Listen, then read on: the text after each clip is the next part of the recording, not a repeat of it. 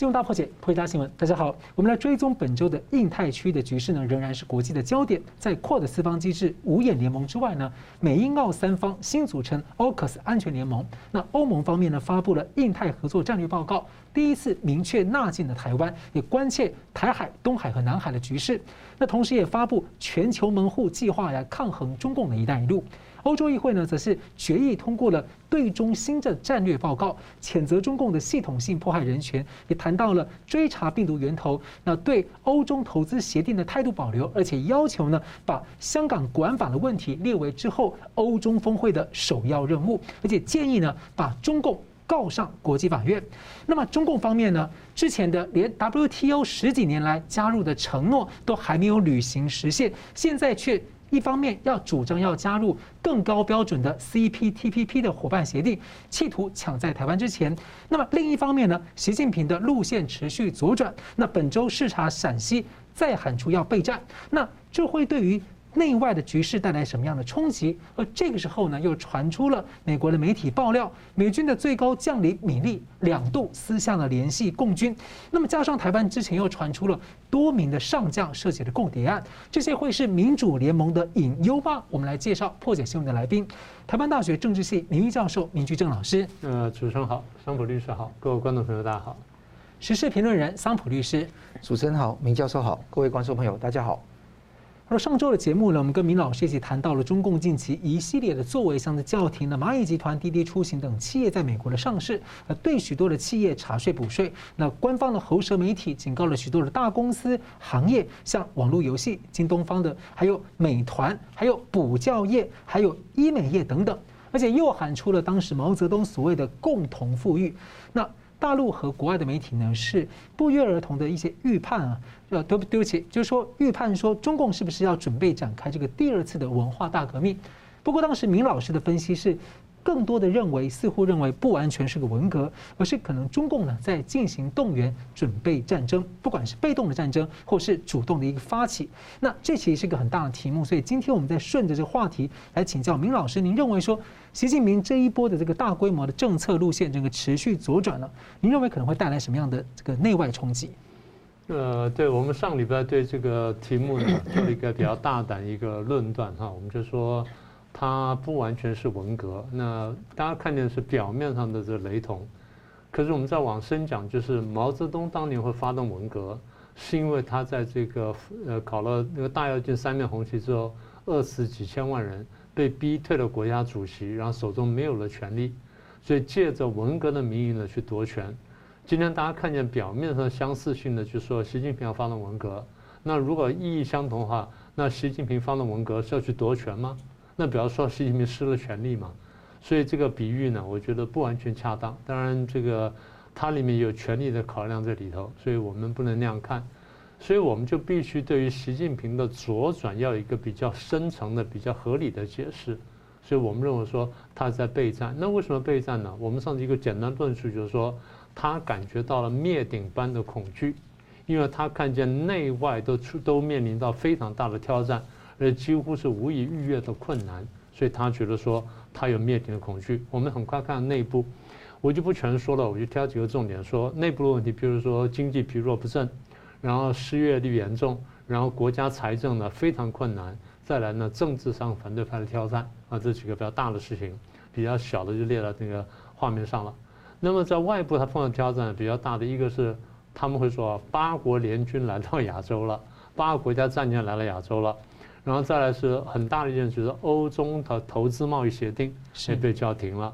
然后再来就各国现在纷纷发言力挺台湾，这是他在外交上看的比较大的事情，小的我就不说了。所以他在内外都看到重大挑战，但他对他威胁最大、直接最大威胁就是各国的军舰来到亚洲。虽然不是要打他，但这个态势他是觉得说这我是受不了的。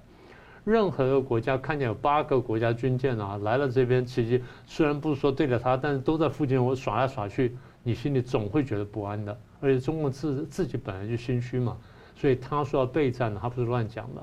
你看都不是也讲了吗？他去陕西去讲说我们要备战要打仗什么等等吗？这话都不是乱讲，不是说我面对军人我就讲要打仗，不是的。我们现在一般平成平国成平时代的民主国家。见到军人说：“啊，你们好好准备，我们要备战，是吧？”你不是说我们要打仗，对不对？你不会这样讲。当你说要打仗、要打胜仗的时候，比方说，其实你真的感受到战争威胁，他是那样讲话的。所以刚刚讲说，就因为这内部跟外部考量了，所以中共现在说，呃，这左转了，基本上是为了备战。我这样说不是说他马上就要打仗，而是说他预期到战争呢可能爆发，或他担心战争很可能爆发，所以他去备战。好，那这样我们就看一下说，回答你刚刚问题啊，就是它现在左转之后呢，它到底带来什么样的冲击？我们分成内部跟外部，我们讲先讲短期的部分。是在对内部来说，短期冲击呢，第一个就是气氛会变得非常肃杀，整个大陆气氛慢慢会收紧。而且不是说哎统治的肃杀，是说哎我们要准备战争那种肃杀，所以大家在社会上大家觉得说哦文革要来，文革要来。其实文革的时候，当时是什么感觉呢？大家觉得说啊文革文文革不是的，文革像什么呢？像是内战。嗯，文革当时他心里感觉是内战。就是红卫兵跟红卫兵打，谁跟谁斗，谁跟谁斗，那个非常激烈，那不亚于战争了。所以死亡人数其实不亚于内战。死亡人数绝对不亚于内战啊！这这第一个，所以当时社会动乱的情况非常严重，这第一点。第二点就是大家看到，就大公司现在人人自危，所以那时候我就讲说，呃，他们用什么办法去买命呢？哎，后来捐钱买命嘛，对不对？大家说五百亿、一千亿这样往下加嘛，好，这第二个。第三呢，当这个气氛越来越凝重的时候，外商会觉得说这情势不对，所以外商想要离开。当时我们也做了预测，我们讲完这个前后吧，三星、东芝现在都已经宣布了嘛。是。所以一旦呢，这个社会上有这种氛围的时候呢，整个社会的商业活动自然会降低，因为大家现在准备说，哎，我们可能要打仗，可能要文革，所以大家的钱就想留下，他不不太敢消费，所以导致结果有商业活动降低之后呢，市面会比较萧条。这东西不是马上看到了，但几个它这个气氛只要再持续下去几个月之内，你就看到它的效果。好，一旦这样的话，那经济的表现就会下滑，最具体就是 GDP 的数字会下来。可现在我们看到它各个方面的这数据指标数据都下滑，是，也就是上个月的数据表现就没那么好了，这大家已经感觉到了。好，那么再来呢，大概在一两个月就可以看见了，失业率会再上升，但是中共会想办法弥补，我们等会儿再说。那么也就是，我们看见这些事情叠加效果呢，就慢慢出现一个我们说比说比较严重，叫做停滞性的通货膨胀，简称滞胀啊，stagflation。那这些对于经济打击呢，它不亚于通货膨胀。好，那么这是我们的内部容易看到的。再来跟这直接跟间接相关的，就香港的情势，是因为香港它也会在收紧，而香港原来是对大陆经济是有帮助的。那现在说香港这个整个气氛肃杀了。然后香港开始要抓人了、捕人了，所以香港的经济活动也会下降，所以这两个是内外勾连的。好，那我们原来还没有想到，就是他会去打击在澳门的赌博业，所以澳门的博彩的博彩业现在被打了。那么也就是说，整个内部的情况呢开始紧缩，然后经济呢开始紧张。那所有这些东西，我一再强调，我说在大陆那个政治挂帅的社会里面，最后所有问题会反映到政治上。也就是这事情呢，习近平一部分考虑什么呢？我准备进行政治斗争，所以备战呢是内外都在备战，这是内部的。那么在外部上比较短期冲击呢，就大家的感觉就是，哎，你好像在备战。所以世界各国呢，我现在原来只是说我要施加压力，让你在南海问题、在台湾问题，然后在这东海问题，在乃至在其他问题上面。你比较遵守国际规则，遵遵遵守国际法，遵守国际秩序。现在看来你没有啊！你前面批评你这么多事情，你不但没有改，你反而还加码。然后呢，你开始备战，那我们就开始紧张了。你不但没有降下去，你不但没有降温，你反而开始备战了。然后再来呢，你进行民族主义动员，你用非常强的民族主义口号去呼喊的时候，大家会动员起来。那这个是准备打仗的象征，大家至少会这样担心。第三个呢，你购买粮食，他购买粮食今年特别多。是，其实去年我们就预判他今年会会加购粮食，那现在果然增加了。当然我们会认为说增加原因什么呢？你经济变差了，然后农业活动变差了，然后去年跟今年两场大水，所以都影响到了粮产地，所以你会购买粮食。但是在外国看，也就是你购买粮食是真的，你要是是粮食不够呢，还是你准备储粮备战？所以外国的解读也会不一样。哦，那他可能觉得很无辜，我真的是粮产降低，那你问不老老实实说，我粮产降低了，你给人数据上有没有讲得很清楚？一天到晚跟人讲说哦，大水淹了半天，对，没有影响到我粮产。那你又没有影响到粮产，你又买这么多粮食，大家就怀疑说你是储粮准备打仗啊。这第三点，第四点，你我刚刚讲我说，大家就做出姿态，逼迫你回来遵守国际法。你不但没有遵守国际法，我演习，哎，你也演习，你也在同样地方，然后也很大规模，然后也去演习。然后你还开船开到美国的外海啊，开到美国的近海，然后你又调动军队，然后你又在建军扩军，然后现在呢，你又发出征兵通告，所以大家就说，哎，你真的好像在备战，所以变成什么呢？就是双方的那种那种理解，双方的认知呢，会让恶性螺旋上升。这个对一个国家的外交来说，原来不是好事情，但给人的感觉就是说，你都是往这边走。我们大家拼命讲说你遵守国际规则、国际法，你没有这样做，你反反而这个反向逆行。即便你是为了内部政治斗争反向逆行，我们也必须盯紧你。然后你一天到晚去威胁台湾，没事开飞机过来开过去，然后潜艇过来过去，然后航母过来过去，一天到晚讲一下打台湾的话，大家觉得说，你看你不但不遵守国际规则，反而要一步步的破坏国际秩序。然后更可恨的就是，你还把破坏国际秩序的责任推到我们头上，说我们才是破坏麻破坏这个秩序者，我们才是麻烦制造者，所以大家觉得说格外的生气。好，生气还没生气完，中共驻美大使秦刚的八月三十一号在美中关系全国委员会上面，还居然大放厥词讲说，哦，我们大家来解决问题，如果你不能解决问题，你闭嘴。没有外交官在国际场合会那样讲话的。是，大家知道，外交官即便是假的，他都假装彬彬有礼。有什么不高兴，你你这个要你要在恰当时间讲。你这样讲的话是极端不礼貌、极端不外交官的。所以现在大家觉得说，哦，你问题很大了。然后现在我们看就是，不是七八个国家很快要大选吗？看看他会不会插手，大家会盯这件事情。所以现在这问题就是，大家觉得说。你给我们制造了很大的困难，我们要盯紧你了。是。他说：“就在拜登、习近平呢在九日啊进行了第二次通话之后呢，习近平去了陕西啊，说喊要备战。而这时候，美国的左派媒体《华盛顿邮报》呢爆出了大料，他说华邮的记者伍德沃德和科斯塔即将出版的新书《危险》这本书里面呢，指控美军的最高将领、参谋长联席会议主席马克·米利啊，在川普的任期最后呢，私下两次主动打电话给中共的高层将领，保证说美军不会向中方攻击。而此外呢，米利还要求时任的中情局长，还有美国的网络司令部负责人等等呢，来密切监视总统川普的行动。川普在十四号回应说：“如果这是真的呢，是很让很难让人相信。”他认为那这等于形同叛国罪了。那共和党的参议员卢比奥呢，则抨击米利是逾越了宪法，要求解雇米利。不过白宫的反应很有意思，说拜登完全相信米利。所以我请教桑普，你怎么解读说第一个华邮爆料的时间点？那这可能引发什么样的一个效应？那回头我们再看到台湾的话，台湾被军方的呃，台湾军方被渗透的情况也很受关切，有好几个上将都有这个涉入共谍案的一些牵连，所以你怎么看？对，我会讲到这两个问题啊，但我先要分析一下这个事情。那川普在后面的那个评论说得非常好。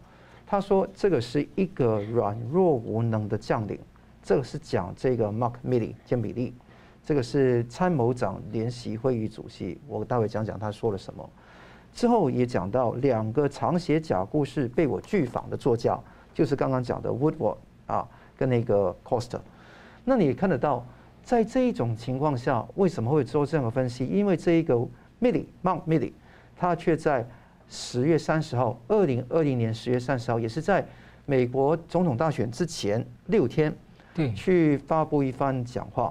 他说：“李将军，他打给谁？李将军就是中共中央军委的参谋长啊，李作成。那就跟他说，李将军，我认识了你五年了，我美国不会攻击中国的。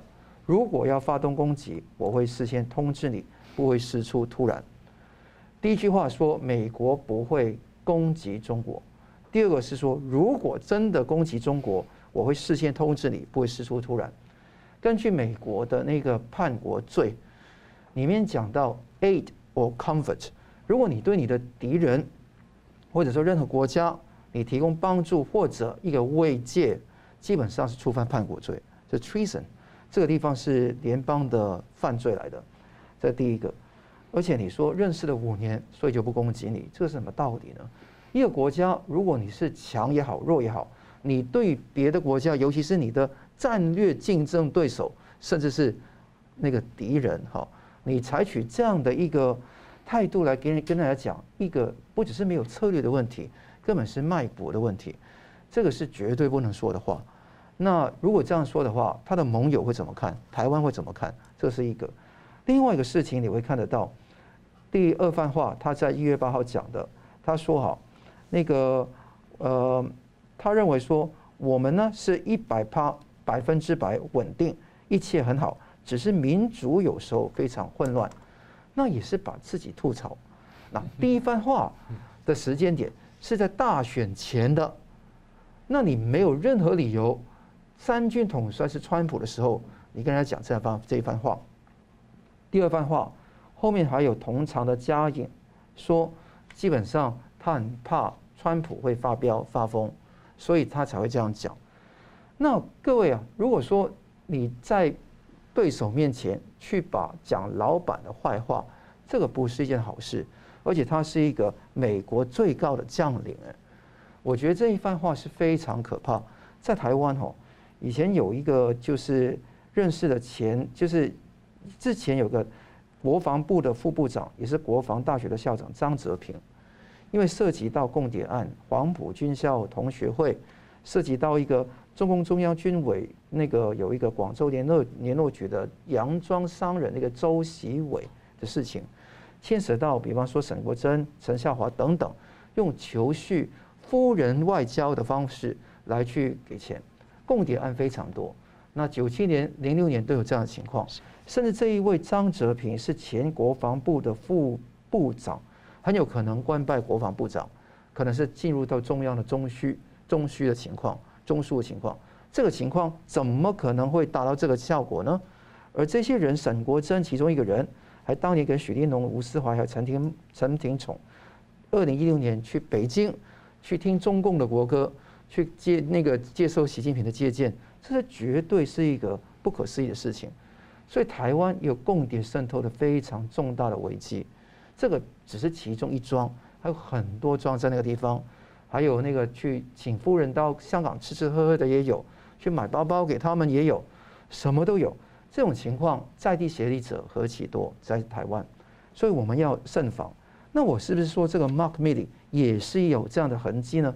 未必是如如此哈，我没有说污蔑他，一定是一个。那个卖，那一定是一个说共谍的问题，但他肯定是一个卖国的人，一个左派的人，也是一个反对他川普总统的人，去坐上了这个最高将领的位置。难怪川普在九月十四号说难以置信他是触犯叛国罪，这毫无疑问的。那回到一个最基本的问题是，米里事后怎么说？他否认很多事情，否认说过这样的话，但却说为。为的是国际秩序不要出现历史性的断裂，不要中共啊跟中共发生意外的战争，也不要动用核武，所以才这样做。各位，每一个命令都是要服从三军统帅的命令来去做的。最高统帅没有独立的一票否决的权利。如果一票否决的权利，我们现在美国的看到美国的是核意志，而不是说总统制。总统就是三军统帅。他有那个外交的非常大的权力，所谓的权力制衡，往往基于国会有那个说终止战争的一个可能性。但是你看到一个三军统帅川普下面这一位最高将领米利，他却在那边不断吐槽，而且很多录音都公开，他跟佩洛西之间的讲话非常可怕。因为佩洛西说，防止失控的总统启动核按钮，因为他觉得说。一月六号国会山庄事件发生之后，一月八号就是有爆发这个米利跟那个李作成的另外一番对话。这个地方是等于要管控战争吗？不对，是说他基本上把国家美国的国家利益端出来来那个出卖了。我觉得这个地方很重要。而且我想要好奇，像日本当年这个日本这个帝军国主义的时候去袭击珍珠港啊，那如果今天我的最高的参谋总长会告诉你说，我不会主动打你，那你这样不就代表说我就是陷于被动？那所以中共可能就会先打我，或先打台湾啊。那美国就会陷入一个总总长说他要打什么，通知我。没错，那这样怎么办呢？这个哪有这样的一个那个军队啊？示弱啊，两个字就讲完。一个人你就算强，你示弱。是导致战争的根源。我有两个重要的分析哦，一个是整个作者去搞这个故事，做这个 peril 这个危险这个书籍，还有引述这一番话，目的是要讲什么？还是那个定调？川普是一个疯子，拜登上来拨乱反正，那就是不会轻启战端。是这个米利在关键时刻采取果断的措施，防止战争的发生，是一个好将军。就用这个方式来讲。你看，拜登也在保这个米利啊。他说米利不用被 fire 掉，继续留着他没问题。哪呀哪有这样的总统啊？如果今天你下面有个部署用同样的手法来对付你，今天拜登这个政权还能稳吗？还有一个重点是，在整个一个过程当中，那来吹嘘去这样子的一个东西，做一个反战这个讯息，其实最危险的，和平靠实力。不是靠乞讨，不是靠握手，不是靠谈判，这些都是技巧。重点是实力。如果你实力强，还是有个实力的 perception 观感，给人觉得说你不好欺负。川普怎么跟人家谈的？川普跟人家谈就很简单，待会我们会讲到，就是用威胁、威吓、极大的阻吓力的方式来跟人家谈。这个地方才是重点。这第一个观察。第二个观察是我看到台湾自由时报哦。虽然这个报纸是报道很多东西都很不错，但这个报道是错的。自由时报九月十五号有个报道说，题目怎么写？这个新闻：川普差点引爆中美开战，传两国高阶将领二度通话化解危机。哇，不得了啊！你用这个标题来定，你怎么可能说说服我说你是真的懂得在说明什么吗？你开设个危险的先例，可能破坏美国长期以来由文职官员控制军队的原则，是米利啊，是泄露美国军事行动机密信息带来的危险，破坏总统跟外国谈判的筹码，干涉总司令可能可能下令核打击的程序，而且美国国家安全跟领导世界能力处于极大的危险当中。这个这一番话谁说的？Marco Rubio，参议院情报委员会的。这个 Number One 的那个共和党的参议员说：“是他说米利没判断力，也没有 鲁莽的行为，也是以军人来代替文官的做法。所以我希望大家澄清谁是谁，所以不要相信这种标题的恶恶作啊。”你老说简单追问就好，就是一个。现在国防部长一直在喊说要整合赫族跟盟友啊，全域的赫族等等的。但是现在传出这种消息，您觉得从盟友的角度是会觉得哦，美国很稳定，还是说我会怀疑说，那我要做什么，美国会把我的东西泄出去或怎么样？当然会怀疑了。所以如如果我是拜登的话，我立刻开除他，我立刻开除他，而且照着那个程序去走，看是不是该送军法。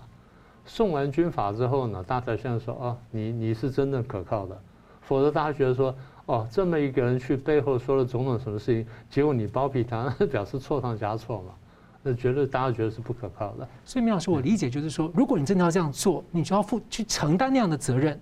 是，是，但现在我觉得说这个不是一个承担责任的问题，现在是根本就是程序上是有瑕疵的，而结果你帮他挡下来，这个是很危险。大家觉得是错上加错，就开了一个危险先例。大家不觉得说你承担责任，大家觉得是错上加错。你看好了，这事情还会再发酵的。这让我想到当年那个甘乃迪总统在处理古巴危机的时候，如果他的参谋总长这样子做，要怎么办？那那完了，那就完了，对啊。好的，我们休息一下，马上回来。欢迎回到新闻大破解。习近平向左转，大家都在想他到底在想什么呢？刚提到了这个转短期内外冲击呢，我们顺着这个逻辑再请这个明老师谈一下。如果我们要预测，看一下说，如果中长期像三到四年之后的大陆，所以请教您说，您认为中共在对内对外方面呢，在这样的路线之下，可能会有哪一些具体的作为？嗯，我先说一个重要前提哈，就是看到现在呢，我觉得往后的两三年、三四年，甚至更长时间呢。呃，美国跟中共的关系呢会越来越恶化，很多人希望说啊，大家谈一谈，然后慢慢就好转了，就回到前几年。我觉得不太可能回去了，所以大家要往前看，应该是往下走的。所以大家心里要准备。那么如果说我们的判断是对的话呢，那其实我认为，我猜哈，中共也是这样想，中共也不认为说短期之内双方关系能改善，所以如果他这样想的话，他应该会加强备战。所以我有两个前提，是第一个前提就是美中关系会变坏，第二是中共因为美中关系会变坏，然后它会加强备战啊，两个两个前提。如果这样的话呢，我们第一先来看经济，呃，所以第一呢，它可能会某种程度修改“十四五”计划，它更加着重在备战的部分啊，整体走向是这样。将来我们有机会再讲细节。第二呢，它对企业呢，尤其大企业会加强监管。会补税啦，会没收资产，用各种各样的名义。简单说，它的基本走向呢，是比现在更加国进民退。我讲大企业部分了，更加国进民退，甚至就如果情况需要的话，它会走到半国有化。它不是全部回到公私合营，但会走到半国有化。它有几个目标，一个目标就是我要掌控资源，第二个目标是当半国有化之后呢，我可以招聘员工。换句话说呢，我让这些工厂本来只需要招一千人，我让他硬招两千个人，为什么？解决失业问题。嗯，这样就就就暂时经济另外一部分。好，这第二点。第三点呢，对演艺界呢会继续清理，因为演艺界给人的印象就是赚钱太容易了，大家心里会不平。所以对官方来说呢，打演艺界一个好处就是啊，大家觉得说这个我均产均贫富。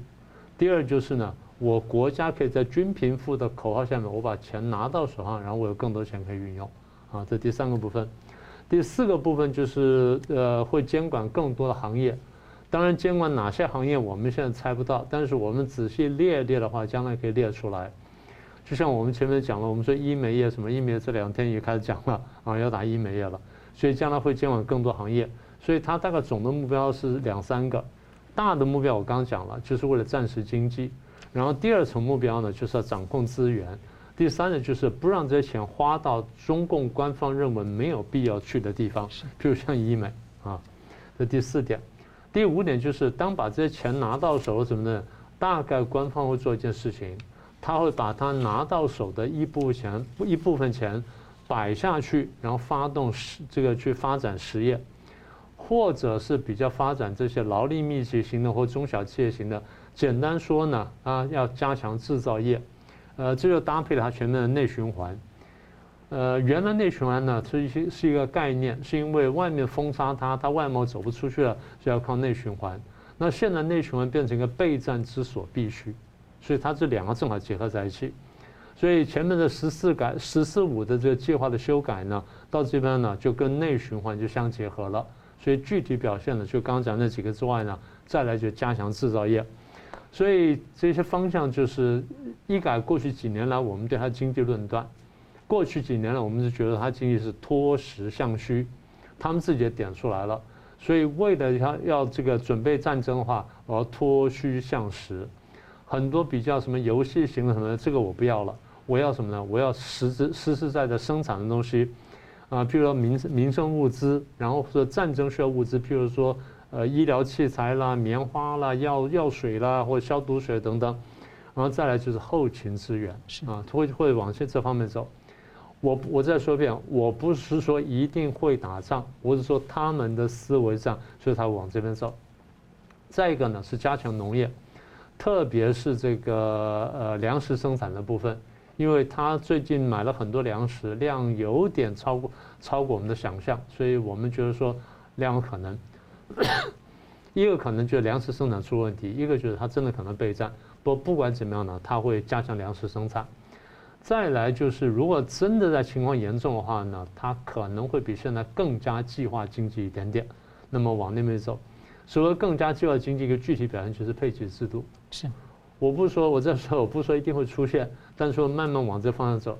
大家看一下这几年它的供需供销合作社角色比过去提升很多。所以这是让我们看到一个警讯。最后一个配合这个发展呢，就是数位货币。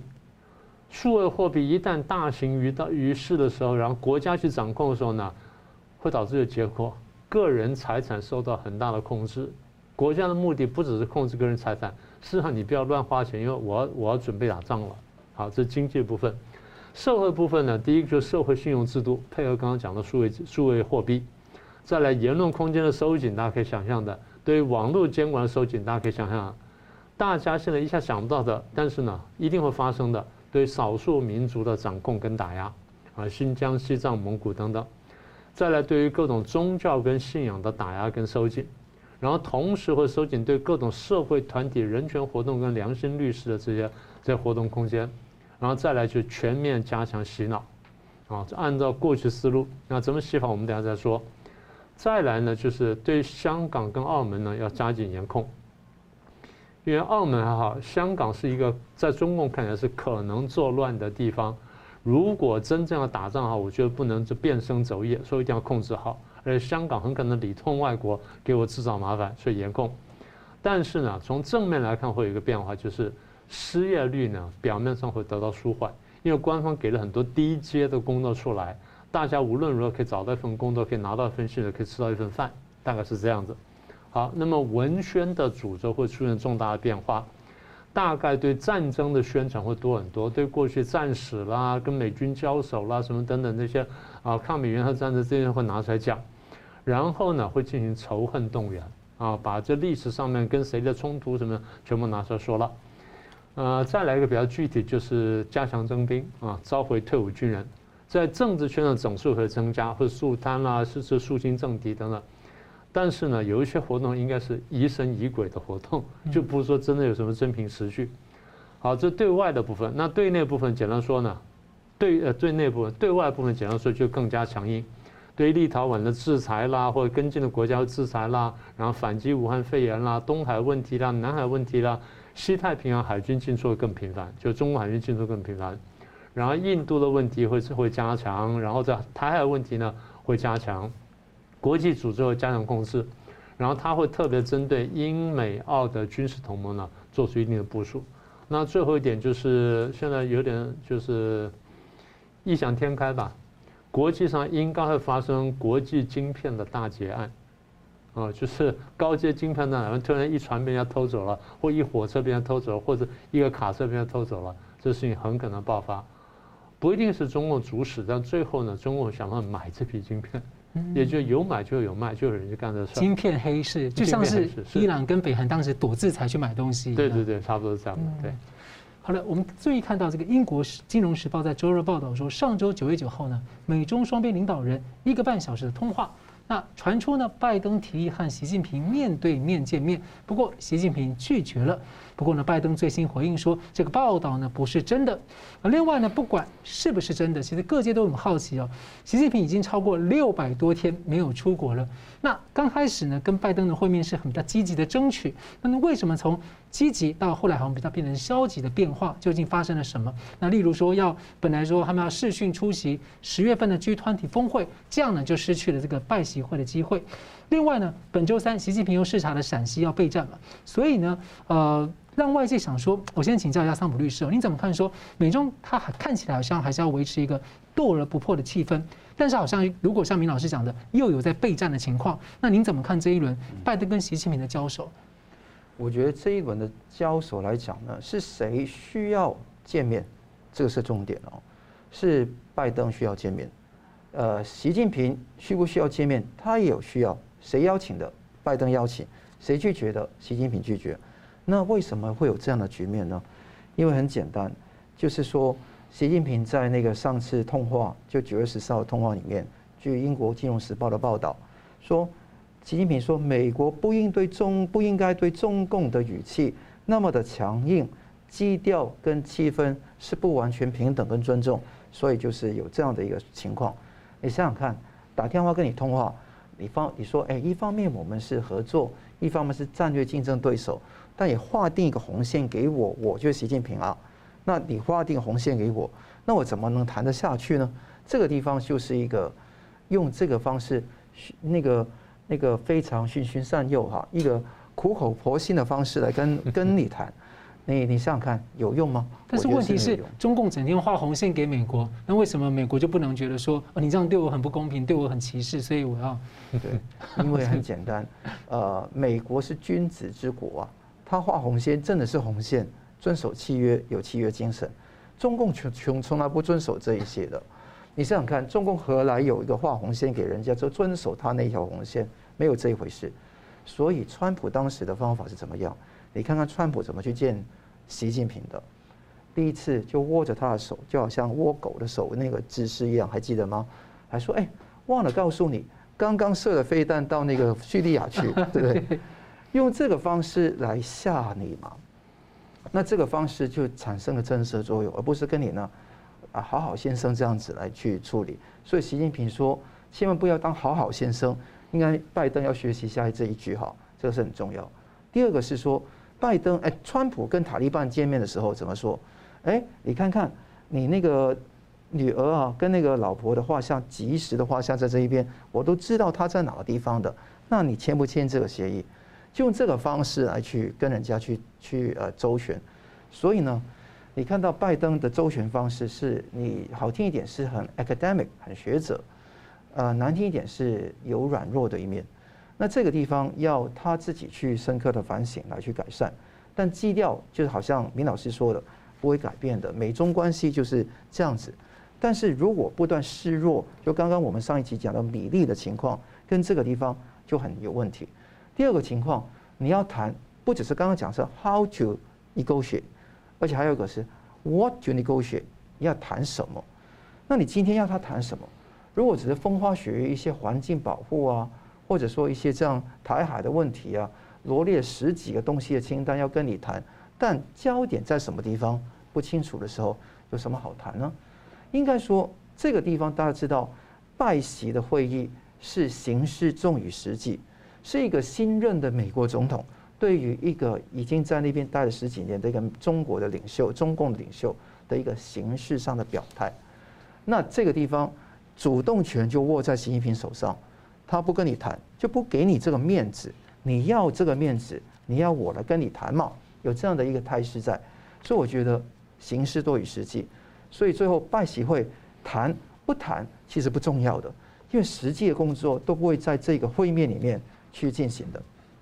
那你怪不得中共中央外事工作委员会的办公室主任杨洁篪在九月十五号的时候就说，希望政府纠正一段时间以来以来哈那个错误对中共的政策，而且要推动中美关系尽快回到。稳定发展的正确的轨道，那这个地方就刚跟你讲说，同样的一个一个常常老掉牙的话，就说要回到奥巴马时代，但我告诉你回不去了。现在我觉得说要回去，基本上是不可能、不可思议的。第二个事情是，我觉得拜登如果真的要谈这个谈判，一定要抓住那个习近平或者中共的软肋，就等于说你一定要抓住他的东西来去跟他。跟他施以最大的一个要挟威胁。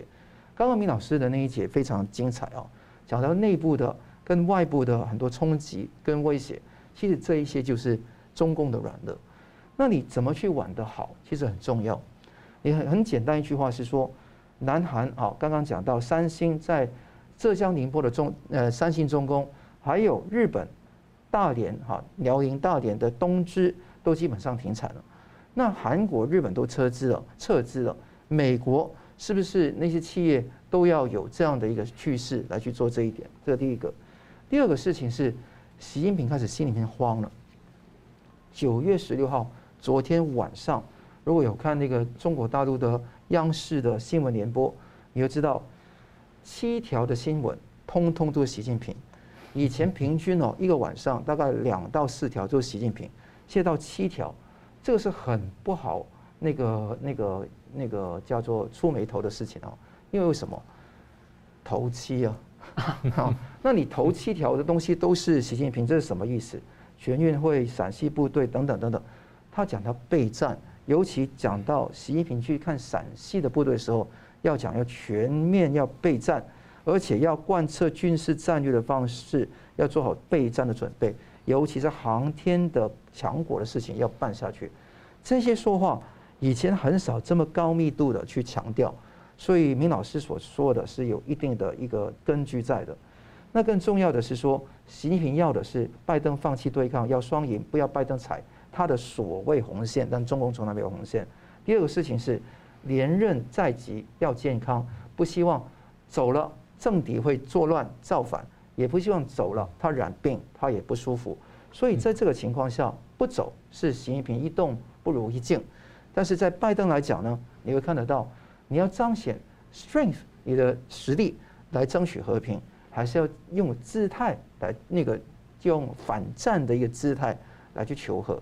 这是牵涉到右派跟左派的争议，也是我们要一个要雷根主义还是基辛基辛格主义的问题。所以这个地方也是现在拜登政府为什么会引起我们一个批评的原因。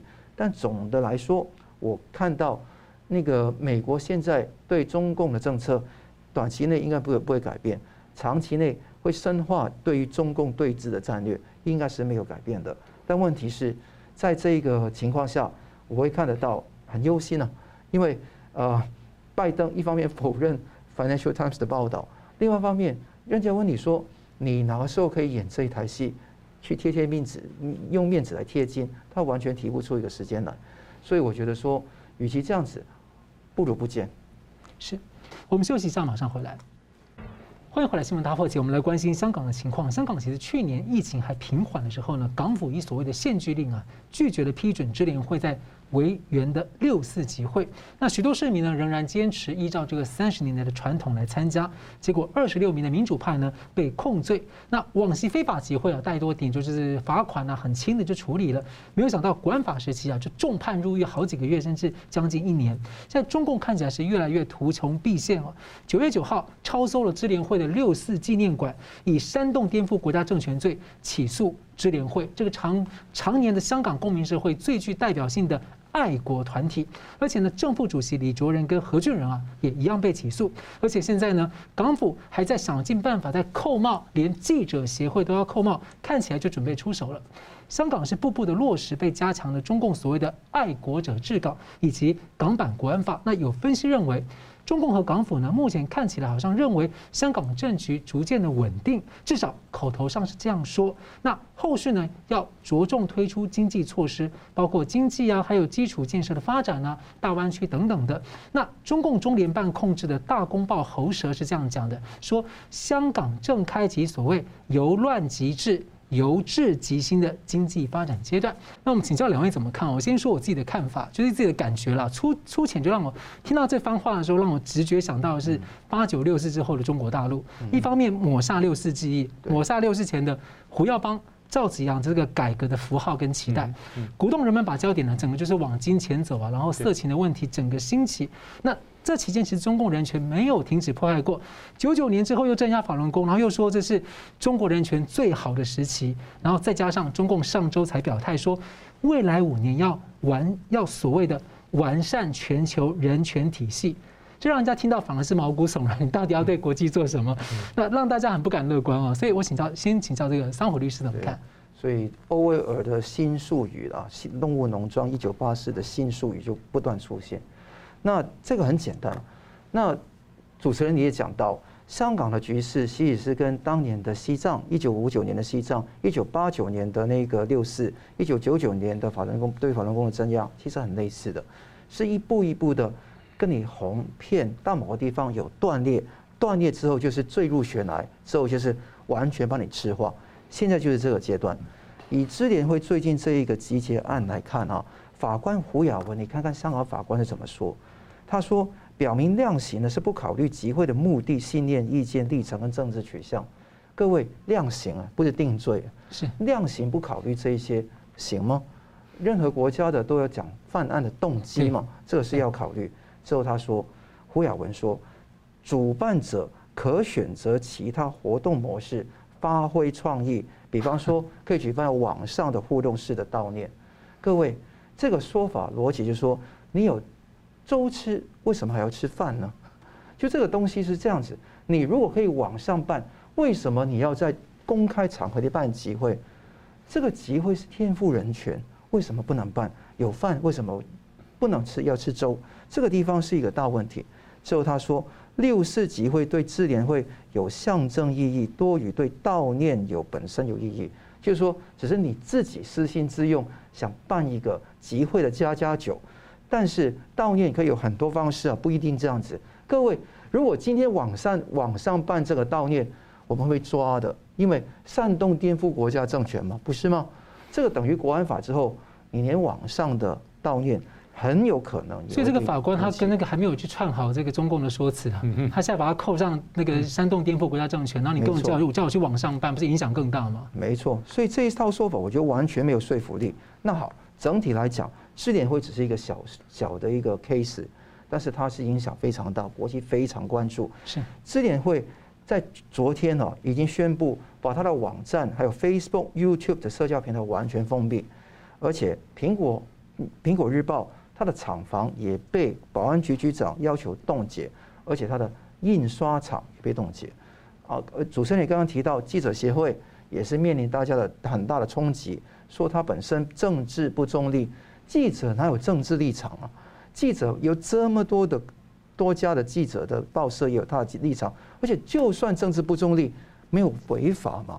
全世界的记者都是在批判政府啊。对，那都是批判政府啊，都是讲真善美，为什么不行？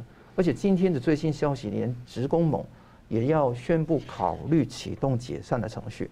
你会看到一系列的动作，还有后面讲到很多政党。你不选就是死路一条，你选举也会选输，会被 DQ；不选死路一条，要被勒令解散。你看得到，现在香港是风声鹤唳，根本没有办法有任何的一个可能性。那另外一边呢，又有一个风气吹出来说，哎，会有经济的利多会给大家，所以说香港的失业情况有改善，六到八月的失业率百分之四点七趴，比上一次。那个前面三个月降低了零点三趴，是连续六期下降。各位，刚刚明老师也讲到，低阶的劳力是承载了这一些减少失业率的重新力军呢。是，你也看得到整个东西会贬，就是完全往低往下流动。这个情况，香港已经呃今非昔比，很多的香港的情况又联动中国的整个经济的衰落一起来看的，一直扣连。中国衰落不可能香港猛飙的，这是肯定。而且九月十六号去昨天呢、啊，港澳办一份中央会港青年措施宣讲会里面推出一个香港青年内地实习计划，提供一万个实习名额，而且另外有全国青年提供两万个交流名额，而且还有推出以前一个大湾区青年就业计划，都是为了说让香港的青年能够融合到中共的那个规划里面，所以看得到。这些东西，所有的东西都会装在个瓶子里面，所有数据都是不准确。按照刚刚明老师的说法，国际国际民退到了最后，办国有化的话，会把它纳入到一个全就业的状态啊，就好像以前前苏联、前东欧都是一个全就业的状态，但贫穷贫穷的要命。为什么？因为这个是最没有效率的一个那个呃大杂烩。对，全就业有可能也是全奴役啊。对，因为我没有自由了。对的，没错。政府给我一切的时候，就政府随时可以拿走一切。就业就是奴役，就是这么简单。如果变成这个样子，在一个没有真正市场经济的东西，就业就是奴役。市场经济为什么不是奴役？因为你有竞争的机会，公平竞争的机会，这个没有，只有权力的傲慢跟霸凌。所以这个地方历史回顾，我觉得说，有人说会不会回复到零三年那个时候，刚好 SARS 结束了，那结就是开放自由行。很多利多在那，香港很多的弥敦道，很多的金行，很多的那个金饰店，很多卖五金的，这这不是五金，是金金银那个器材，呃，那个重的啊，金饰还有贵金属的，还有贵金属钻石那种。那现在已经有了吗？越来越少了。我离开香港的时候，已经慢慢倒闭了。嗯，也看得到香港经济已经不在，会再点燃这个火苗吗？没有。零三年的中国经济是往上飙的。现在中国经济是往下降的，而且更重要是，中国共产党根本不想香港人快活富裕，他想是留岛不留人，他希望这个地方成为他洗钱的中心，运筹人民币国际化的中心，不是成为一个香港人快快乐乐在这边生活的地方。所以我觉得说，奴役的时代已经到来了。我们看到人流、金流、资讯流慢慢被掐断或者减弱的时候。香港的那个沉沦已经写在，已经是板上钉钉，所以这个是一个我对我原乡的一个啊哀叹啊。但更重要的是，由乱及治，由治及兴，只是一个不可能实现的谎言而已。是，那明老师怎么看？在谈香港现在情况以前呢，我想先提醒大家哈，呃，台湾人这次对于东京奥运呢，我们觉得很高兴，因为我们表现很好，我们拿了两面金牌，然后四面银牌，六面铜牌。是，大家有没有注意到，香港这次表现也非常好，香港拿到的刚好是我们的一半，拿拿到一面金牌，两面银牌，三面铜牌，啊，那分别这个。呃，金牌是男子击剑，然后这银牌呢是女子的自自由式一百公尺、两百公尺，铜牌呢是桌球女子桌球的团体，然后呢女子空手道等等。呃，但是我得提醒两点哈，第一点就是香港拿到这些成就呢，基本上呢是个人对体育感兴趣就产生的结果，并不是举国体制造成的。是啊，这跟这中国大陆不一样。第二点就是。就是香港在得牌的时候呢，他唱歌唱国歌，对不对？他们唱的是中国国歌。大家知道，在这个香港公开地方播放的时候，香港老百姓怎么反映中国国歌吗？嘘声四起，嗯，嘘声四起。大家觉得说，这是我们香港荣耀，不是中共的荣耀，并不是说因为我不认同中国人。大家对比一下，一九九七年当香港回归中国的时候，香港老百姓是多么高兴，今天大家的反应是多么激烈。你就晓得这二十几年来那心态多大转变，所以简单说呢，这个香港现在是开越来越内地化，你这个公民社会呢，大概我不能说荡然无存，但向着荡然无存的方向走去，也就是它越来越像大陆的一个城市啊，一个小地方，所以将来会非常惨。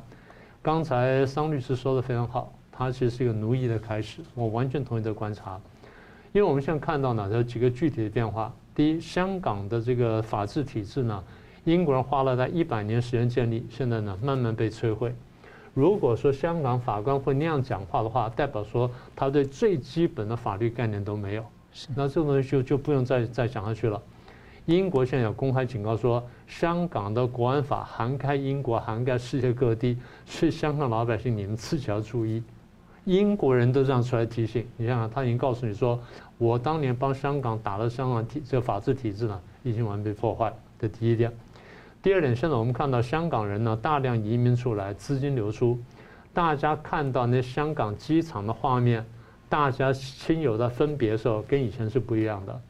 以前是欢欢喜喜出去玩，过暑假什么，再回来是吧？很高兴亲吻再见是吧？现在不是，现在是泪流满面，生离死别。大家仔细看那画面。香港人离开香港是生离死别的画面，绝对不是说哦，我出去下下，所以简单说，大家觉得说这地方我已经不能再留下来，我得走。所以第一，人出去了，人出去的同时呢，人才出去了，资金一部分出去了，将来还有更多资金会出去，然后外商现在开始离开了，外商开始离开大陆，也开始离开香港，所以外资也开始离开了，但是大陆资金呢，一部分离开。高干子弟资金会离开，但是国有企业资金呢会进来，或者新的这些贪污的资金会进来，所以表面上你看不到太大的这个资金的变化，但是呢，你看见那种对流的现象，也就是知道的知道情况的人会逃走，不知道情况的或者官方命令的会再进来填补，所以香港资金会出现这种变化。再来就是，如果真的我们这些人加起来都都是正确的话，那有个很重要的发展就是。香港的国际金融地位呢，基本上会，我不能说消灭，但是会大幅滑落。再加上就是北京现在设北京证交所，是，所以会相当程度的取代港交所。当然，中共不会去消灭港交所，不会消消灭香港股票市场，他毕竟想靠这去玩一些国际金融操作的事情。但是呢，他自己会把香港这个地位呢打击得非常惨。而过去香港还扮演一个角色，扮演就是。各国包括台湾在内的外商进到大陆以前的一个跳板，一个桥头堡，因为大家觉得说大陆法治我没有把握，我先到香港去，然后在香港设一个分公司，再从分公司再进去。那现在这种保障没有了，简单说，外资或台资进入大陆的桥头堡没有了，所以现在华尔街面临很尴尬的情况，就是我这些华尔街这些大公司也好，或者这些大的科技公司也好，我到底怎么办？所以华尔街现在开始辩论。将来可能我们可以做这个题目，就是他们怎么看这事情。现在看起来他们像是执行更长电报，啊，就是反西不反共，啊，所以最后总结来说，就是香港的中国的地位呢会出现一个根本性的转变。过去香港对中国来说呢是资产，那现在呢慢慢开始变成负债。过去是香港养大陆，从今天开始呢，大陆要出钱养香港。那大陆如果觉得说这样做是好事情的话呢，他只要再努力把香港内地化呢，他将来养香港呢会养得更加吃力，负担会更加沉重。所以我基本上是比较悲观的。就中共故意把它弄成养香港的状况，不让香港自己繁荣。是是的，嗯，就控制。好了，节目最后我们请两位来宾各用一分钟总结。先请明老师。呃，所以讲到这里呢，台湾怎么应对这件事情呢？从外部来说，我们在外交上很多地方需要加强，对美国跟日本呢要加强，跟四方会谈这个国家的关系要加强，跟欧洲国家关系呢加强关系的这空间大很多，尤其是中欧跟东欧国家。然后现在开始呢，我们对国际组织、国际活动的参与的机会也会增加，但我们自己要努力。还有一点就是，我们不要忘记，就是我们要争取全球华人、全球的华侨、华人团体跟华人媒体呢，我们要好好争取，因为现在呢是一个很好的这个突破的机会。那么再来一点就是，我过去讲过，我再说一次，就是全球有很多香港人的媒体，台湾要去接触、要去联络、要去交流，因为他们是我们的这同志。对内部来说呢。蓝绿呢要和解，蓝绿要想清楚，你们彼此不是敌人，你们彼此只是宪政宪政下的对手，宪政外的敌人呢那是红营。那么台湾内部第二件要做的事情呢，我会建议是加强落实法治，明确游戏规则，不要有双重标准，否则我们内乱呢会起来。同时加强对中共的敌情教育，然后建立民主反共的共识。最后呢，中共会加强对台商的统战，对台资的统战，对全球华人、华人资金什么等等也会去统战。所以大家要认清楚，现在中共在跟全世界的价值观为敌，全世界主流价值观呢要来剿灭中共这个这个邪恶的思想了。所以大家一定要做对选择，要做好准备。张律师。对现在的这个这几个月以来，我们评论政治啊，都基本上是处处于一个很多幽暗不明的状态。就等于说，美国现在对中共的政策是不是有有点像川普时代的这么的清晰明确？那我觉得说，当然在程度上面越来越模糊，甚至有很多事情会有一些让人家出包的局面。那比方说那个呃，习拜习会破局。啊，也就是破产。那也另外一个地方是涉及到米利这个将军的一些呃呃叛国的行为。但我们应该是对于未来来讲啊，这个事情不应该完全抱持着一个悲观的看法，因为长远来讲，我觉得说世界的人觉醒的越来越多，也因为武汉肺炎，也因为香港事情这两个最主要的原因，在后面很多战狼外交对台湾的霸凌，导致全世界对中共的警醒。越来越强，香港的例子是一个悲剧，是一个我觉得我对我原乡的一种非常大的一个悲哀。但是这个哀不会等等于我们心死，我们也会怀着乐观跟积极的精神继续往前走。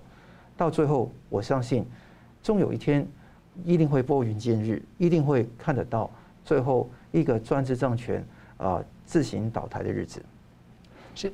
好，了非常感谢两位精辟的分析，感谢观众朋友的参与。新闻大破解，我们周三五再见。如果您喜欢我们的节目呢，请留言、按赞、订阅、分享，并开启小铃铛。那么，感谢各位呢长期对我们的支持。新闻大破解团队呢将持续为您制作更优质的节目。